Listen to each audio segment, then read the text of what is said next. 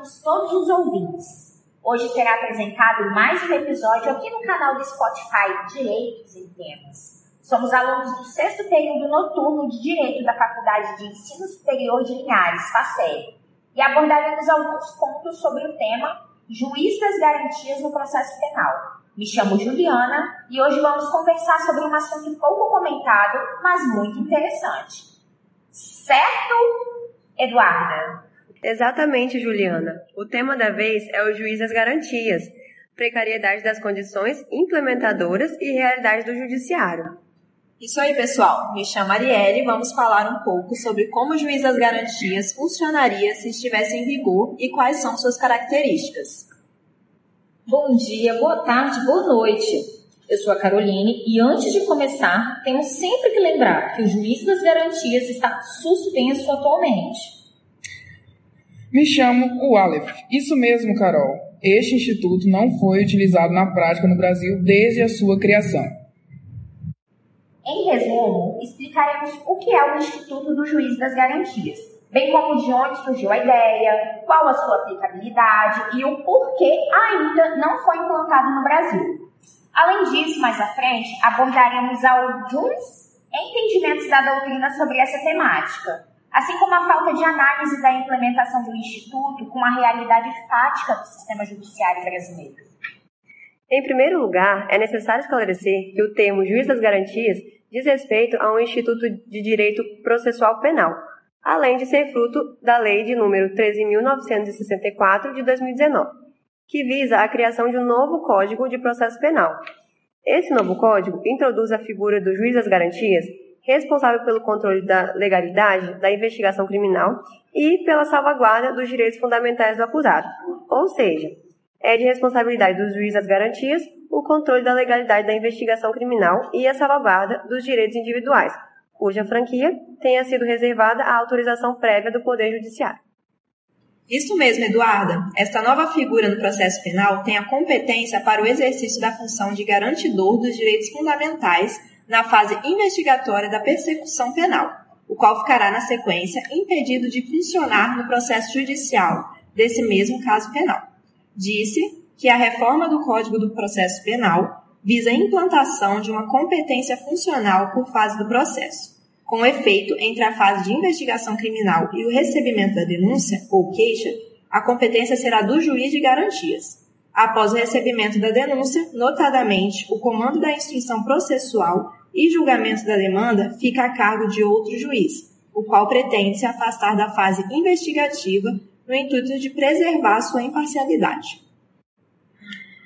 Outro fator importante sobre o assunto é que um dos principais objetivos é a tentativa de minimizar ao máximo as chances de contaminação subjetiva do juiz da causa, visto que, conforme Renato Brasileiro de Lima, a imparcialidade deste, seguindo na contramão da sistemática até então vigente, quando a prática de qualquer ato decisório pelo juiz na fase investigatória tornava-o provento para prosseguir o feito até o julgamento final. Apesar de parecer algo novo e inovador, o Instituto Juiz das Garantias, sugerido pelo ex-ministro de Justiça Sérgio Moro no pacote anticrime, não surgiu no Brasil e já é adotado em países como Portugal, Itália e até países da América do Sul, como Chile e a Argentina.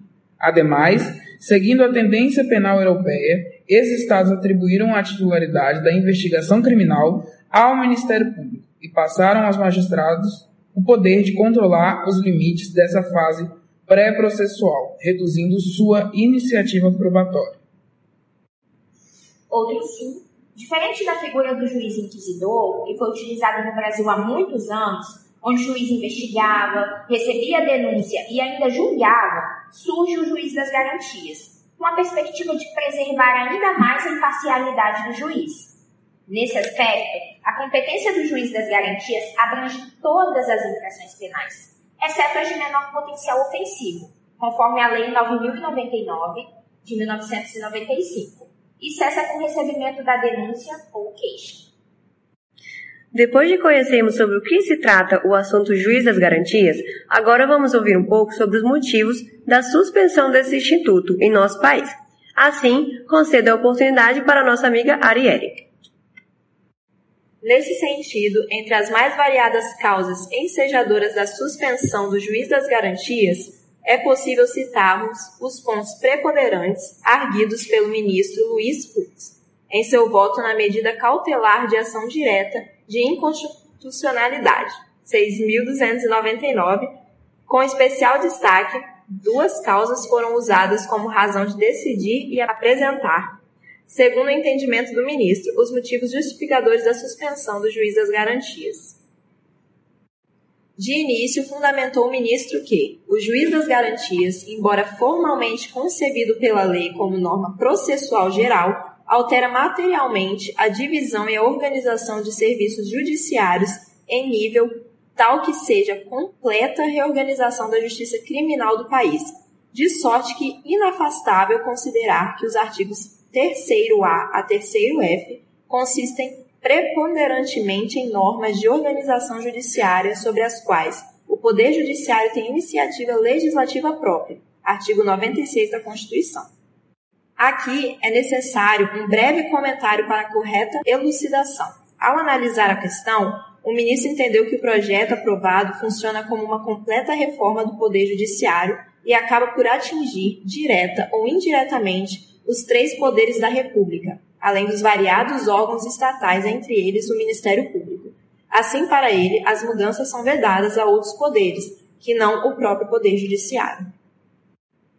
Também é importante destacar outro motivo de suspensão apresentado pelo ministro. Foi o de que, abre aspas, o juiz das garantias gera enorme impacto orçamentário, o que viola o novo regime fiscal da União, instituído pela Emenda Constitucional 95 de 2016. Fecha aspas. Aqui, o ministro Fux afirmou que a implementação do juízo das garantias causa impacto orçamentário de grande monta ao Poder Judiciário, especialmente com os deslocamentos funcionais de magistrados, os necessários incrementos dos sistemas processuais e das soluções de tecnologia da informação correlatadas, as reestruturações e as redistribuições de recursos humanos e materiais, entre outras possibilidades.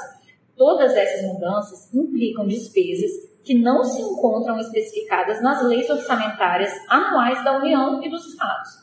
E terminou justificando que, abre aspas novamente, concorde-se ou não com a adequação do juiz das garantias ao sistema processual brasileiro, o fato é que a criação de novos direitos e de novas políticas públicas gera custos aos Estados, os quais devem ser discutidos e sopesados pelo Poder Legislativo considerados outros interesses e prioridades também salvaguardados pela Constituição. Fecha aspas.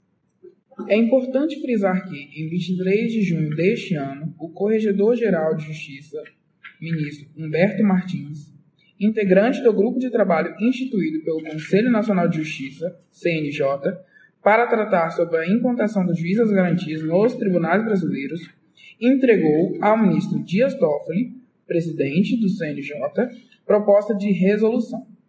O estudo indica que a implementação do juiz das garantias não implica necessariamente aumento de gastos, mas a mencionada ação não surtiu efeito algum, pois a pauta de votação em plenário de 2022 do STF sequer fez menção à causa do juiz das garantias.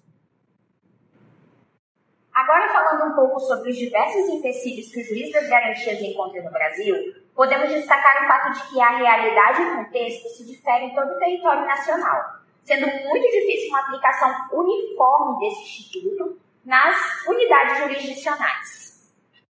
Isso é verdade, Juliana. Além disso, acabei de me lembrar que nas diversas alegações trazidas pelas ações diretas de inconstitucionalidade, um fato me chamou a atenção, em especial na ADI 6.298. Você sabia que os requerentes entendem que há inconstitucionalidade em razão de que a lei não previu regra de transição? Isso ocorre porque, tornando-se eficaz após o decurso do vacatio legis de 30 dias, não foram considerados os impactos que a medida acarretará no âmbito processual penal. Sim, você chegou a comentar sobre essa ação direta de inconstitucionalidade comigo uma vez. Tem até a questão de os inquéritos policiais não estarem concluídos em prazo razoável, em razão do baixo índice de magistrados para tantas funções desempenhadas e isso colabora muito para a prescrição. Isso mesmo. Além disso, a lei contempla tanto normas processuais quanto normas de procedimento em matéria processual, ao dispor sobre a vedação de iniciativa do juiz na fase investigatória, suas competências, funções e impedimentos, em desacordo com o artigo 24, parágrafo 1 da Constituição Federal. Eduarda, conforme você ia falando, fiz uma pesquisa e encontrei outro ponto que distancia a implementação também, é o juiz das garantias exigir lei de iniciativa dos tribunais, tendo em vista a necessidade de alteração das leis de organização judiciária, além de ferir o princípio do juiz natural, já que estabelece diferentes juízes para as fases pré-processual e processual. Ainda nessa pesquisa, vi que os dados do avanço da implantação do processo eletrônico no país indicam que o Instituto do Juiz das Garantias poderia ter maiores chances de ser implementado no sistema de justiça brasileiro se a sua aplicação estivesse direcionada somente para alcançar os novos processos criminais. Nos processos já em curso, seriam mantidos os procedimentos vigentes antes do advento da Lei nº 13.964 de 2019. Outro problema de implementação é que algumas alterações provindas do novo pacote anticrime que acarretam custos. Por essa razão, deve ocorrer um estudo prévio sobre os impactos econômicos decorrentes dos efeitos do acolhimento do juiz das garantias no judiciário brasileiro. Bom, vamos avançar um pouco falando agora da suspensão efetiva do Instituto. Em 15 de janeiro de 2020, o ministro presidente Dias Toffoli, em ações diretas de inconstitucionalidade, concedeu de forma parcial medidas cautelares para suspender a implementação do Instituto do Juiz das Garantias. Logo após, no dia 22 de janeiro de 2020, o então ministro Luiz Fux concedeu as medidas cautelares pleiteadas de forma total nas ADIs, e assim houve a suspensão da aplicação do Instituto Juiz das Garantias no Brasil. Assim, ocorreu a suspensão sem data para voltar a vigir. Os argumentos expostos na liminar para suspensão do juiz das garantias foram a inconstitucionalidade formal, material e a desproporcionalidade da vacatio legis, assim, implementação do juiz das garantias. Fux elucidou que há reflexões quanto à adoção do Instituto se baseando no direito comparado. Tese esta proposta por quem defende a aplicação do Instituto aqui no nosso ordenamento jurídico mas sem uma análise aprofundada de quais efeitos podem ser verificados na prática, levando em consideração as dificuldades aparentes que enfrentamos no judiciário criminal brasileiro. Sobre inconstitucionalidade formal, o projeto que deu motivo à Lei nº 13.964 de 2019 foi proposto pelo Poder Executivo, em nível federal, no entanto, os artigos relativos ao juiz de garantias foram acrescidos ao projeto de lei por meio de emenda de iniciativa parlamentar, no âmbito do Congresso Nacional, desafiando, segundo o ministro, os artigos 24 e 96 da Constituição, que conferem, respectivamente, à União, aos Estados e ao Distrito Federal legislar de forma concorrente sobre procedimentos em matéria processual, sendo que, neste caso, de legislação concorrente, a União somente deveria se limitar a legislar sobre normas gerais, sendo por fim competência dos tribunais a criação de órgãos do Poder Judiciário. Como exemplo disso, Fuchs cita que, considerando que as leis processuais têm vigência imediata em relação aos atos processuais futuros, um juiz titular de vara criminal estaria impedido de atuar na quase totalidade do acervo de ações penais em trâmite naquela unidade judiciária. Na medida em que muito provavelmente teria atuado na fase investigativa anterior a essas ações penais. Em cumprimento ao novo regramento, esse mesmo acervo seria então atribuído a um segundo juiz, que certamente já dispõe do acervo próprio atribuído e se encontra em atuação em unidade judiciária diversa, causando distúrbio também no exercício de suas funções. Fux também questiona a compatibilidade da aplicação do juiz das garantias com as realidades locais em que se observa a ausência de magistrado em diversas comarcas do país, déficit de digitalização dos processos ou de conexão adequada de internet em vários estados, dificuldade de deslocamento de juízes e servidores entre comarcas que dispõem de apenas um único magistrado. ressalta que a instituição do juiz de garantias altera materialmente a divisão e organização de serviços judiciários em tal nível que demanda uma completa reorganização da justiça criminal no país. Por óbvio, cada tribunal tem uma prerrogativa de decidir como essa reorganização de funções será feita. Se for o caso, de sorte que é inafastável considerar que os artigos 3A a 3F do CPP consistem preponderantemente em normas de organização judiciária. O ministro ainda pontua dois outros motivos para sua decisão de suspender liminarmente o juiz das garantias. Segundo ele, o fato de a lei ter sido aprovada e sancionada pelo Congresso e pelo presidente, respectivamente, não diminui a legitimidade do judiciário com relação ao controle de constitucionalização. Destaca também o impacto no orçamento que violaria o atual regime fiscal do país. Na contramão da decisão proferida por Fux, surgem críticas a respeito de que as atribuições do juiz das garantias serão distribuídas entre os juízes que já existem, sobre a orientação de alguns atuarem na fase pré-processual de determinados casos, portanto, como juiz das garantias e outros como juízes de julgamento nesses mesmos casos. Uma curiosidade é que existe algo semelhante à estrutura do juiz das garantias do CNJ, onde, para fins de não aumentar as despesas, magistrados substitutos desempenham a função do juiz das garantias. Além de a própria OAB ter sugerido que essa função fosse desempenhada por juízes de comarcas vizinhas em locais de vara única. Em relação à inconstitucionalidade material, o Fux ressalta que os argumentos que defendem a aplicação do Instituto aqui no Brasil colocaram o Brasil no patamar de outros países, no que tange ao sistema acusatório. Porém, Fuchs menciona que é preciso se atentar às particularidades do meio onde irá se aplicar o Instituto, atentando-se aos aspectos institucionais. Ainda em relação aos efeitos negativos, onde a presunção de que os juízes que acompanhavam a investigação tendem a produzir viés que prejudicam o exercício imparcial da jurisdição, especialmente na fase processual penal, Perry Francisco Assis, pesquisador da área, afirma que a aplicação do Instituto das Garantias é um ordenamento jurídico como o do Brasil, onde a elevada morosidade devido à quantidade de processos prejudicaria a duração razoável do processo. Quanto ao perigo da demora, Fux evidenciou que permitir a entrada em vigor, mesmo que parcialmente, de dispositivos que suscitam a inconstitucionalidade formal e material, ensejaria forte probabilidade de dano ao funcionamento da justiça criminal. Assim, entendendo pela verificação dos pressupostos da probabilidade do direito do perigo e mora, o ministro relator decidiu pela concessão da medida cautelar para determinar a suspensão da eficácia dos artigos 3A a 3F do Código de Processo Penal.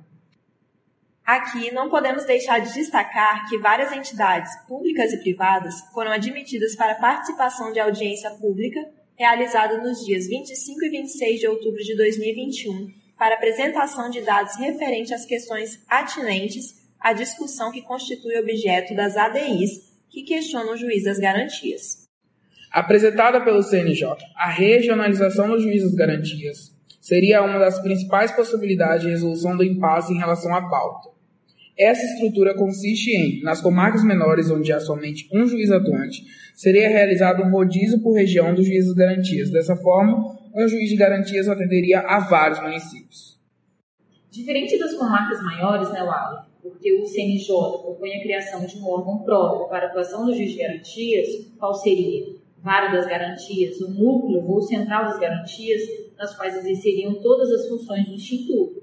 No documento do CNJ é apresentado toda uma estruturação para cada um dos moldes mas reitera que cada tribunal terá autonomia para decidir qual modelo adotar de acordo com a sua realidade.